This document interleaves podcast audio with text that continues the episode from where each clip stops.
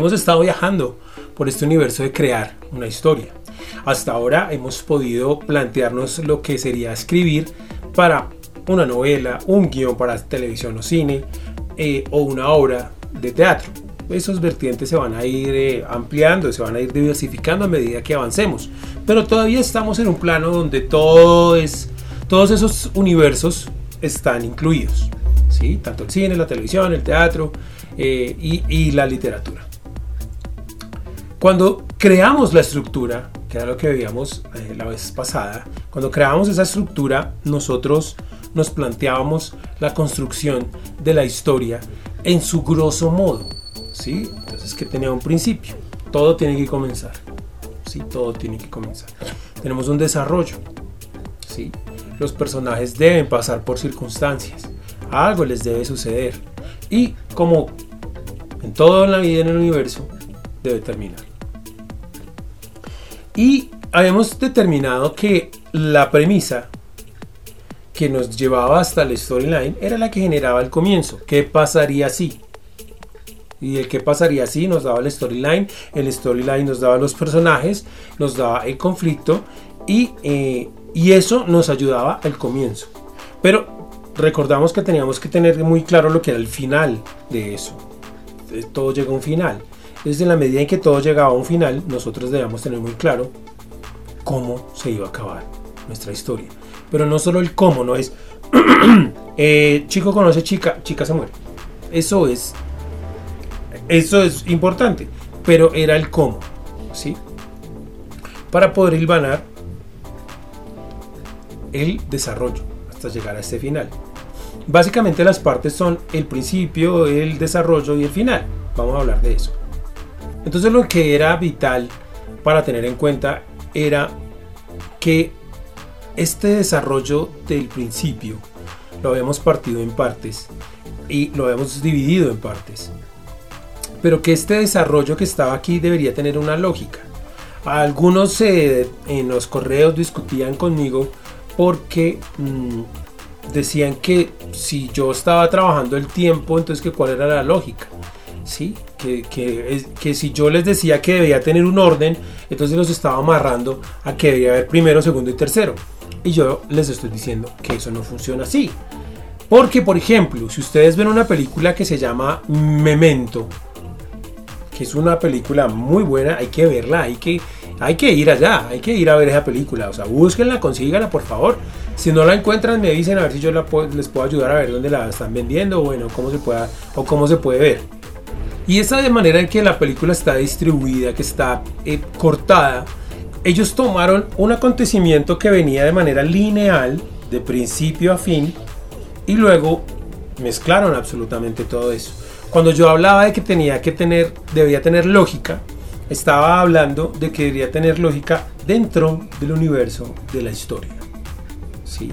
No dentro del universo de, los, de la vida humana normal, ¿sí? de nuestra cotidianidad, no, dentro de ese universo debe haber una lógica, pero la manera en que yo doy la información debe ser suficiente para que yo pueda armar el mensaje.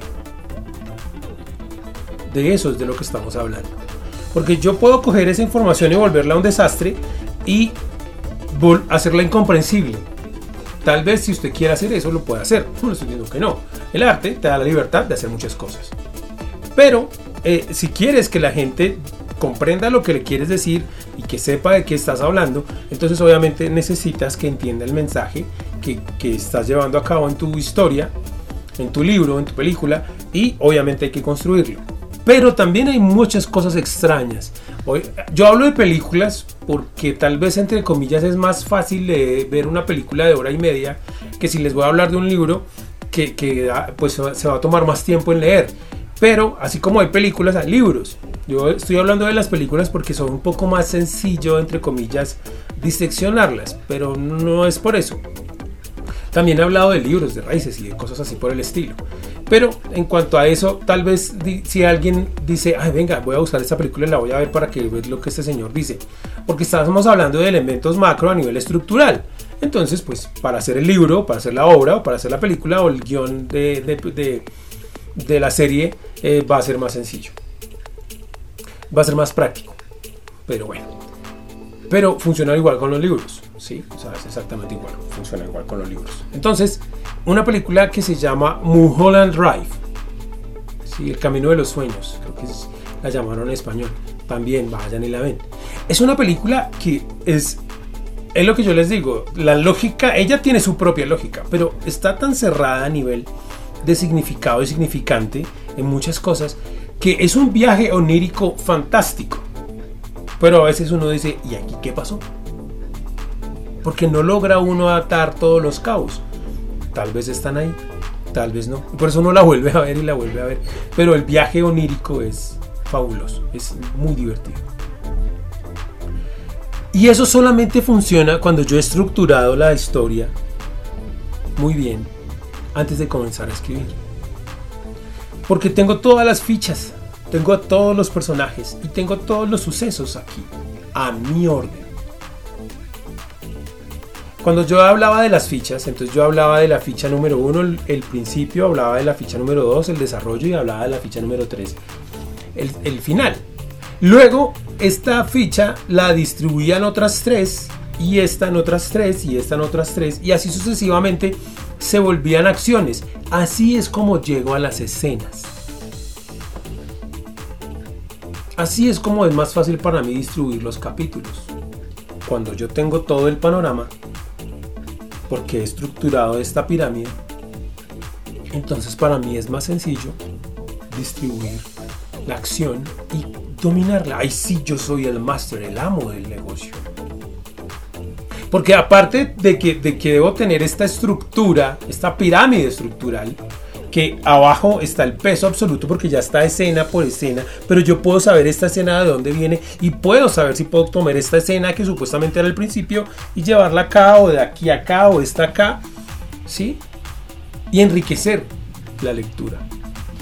Hace muchos años yo escribí un guion para un cortometraje y cuando escribí el guion, el guion era eh, eh, chico con noche chica, eh, están enamorados, ella tiene una enfermedad, lo echa, pero en un futuro ella le dice a él, no me dejes ir, no dejes que yo te termine, porque podemos tener una muy buena vida. Y el tipo, pues supuestamente se llama imposible, regresa en el tiempo e impide que ella se vaya y la historia termina bien. Pues ella igual se muere, pero termina bien. Cuando yo la escribí la primera vez venía en ese orden lineal. Ella le terminaba, o sea, ya en la información ellos eran pareja, pero eh, empezamos cuando ella le está terminando a él. Entonces uno dice, ¿y esta? No, que no, que me voy mañana para Estados Unidos y no quiero volver a ver, váyase. El man, pucha, ¿no? Entonces el man se iba. Luego la veíamos a ella ya muchos años en el futuro, enferma, a punto de morir, y el man aparecía, lo hacía bien, le contaba, él viajaba al pasado, corría, corría, corría, corría, y evitaba que al día siguiente, porque mientras estaba durmiendo pasaban las cosas, viajaba al futuro, mientras entonces él corría, corría, corría y, y, evitaba que ella se fuera, le decía, no te vayas, yo te amo, si estás enferma, no importa, él le decía, tú ella, ¿cómo sabes? Bueno, en fin. Era una construcción lineal, aunque hubiera lo del viaje en el tiempo, ¿sí? Pero era lineal, había un principio. Cuando fui y la filmé, filmé el corto con unos amigos, era de, de, desparche, digámoslo así, de investigación, de, de hacer. Hay que chutear mucho. Entonces, la filmamos como estaba escrita, con todos sus, elementos y una cosa y la otra, y las, tomas que estaban ahí de, lo que yo, de lo que había visto cuando diseñé el esto, que era imposible, o sea, así se llama el, corto, se llama imposible. Entonces yo... Pero cuando lo fui a editar, como yo tenía mi estructura, tenía la escena 1 que viajaban, y dije, ¿y si empezamos por este final? Entonces cambié las tomas. Entonces cogí el final en, la estructura, en el papel. Y cogí el, este, esta y lo puse aquí. Y luego ella, él aparecía, o sea, lo que era, iba como la mitad del desarrollo, aparecía al principio. Luego, eh, era donde ella le terminaba, porque parecía un flashback. ¿sí? O sea, empezamos en el futuro. Entonces lo que yo le estoy diciendo es el flashback vamos al pasado. Al principio, en la, en la versión original del guion, no era así. Pero como yo tenía la estructura de las escenas en, en, papel, tenía la pirámide, entonces yo dije, bueno, entonces ahora ella, él viaja al pasado, entonces vamos, vemos el flashback donde ya le termina. Volvíamos al futuro donde él, sí, bueno, y ella le decía, no, es que tienes que, no me dejes ir. Pero durante todas e, ese, ese, ese desarrollo, lo veíamos a él soñando, durmiendo, y lo veíamos a él corriendo durante todo el desarrollo. Antes eso era solo una escena.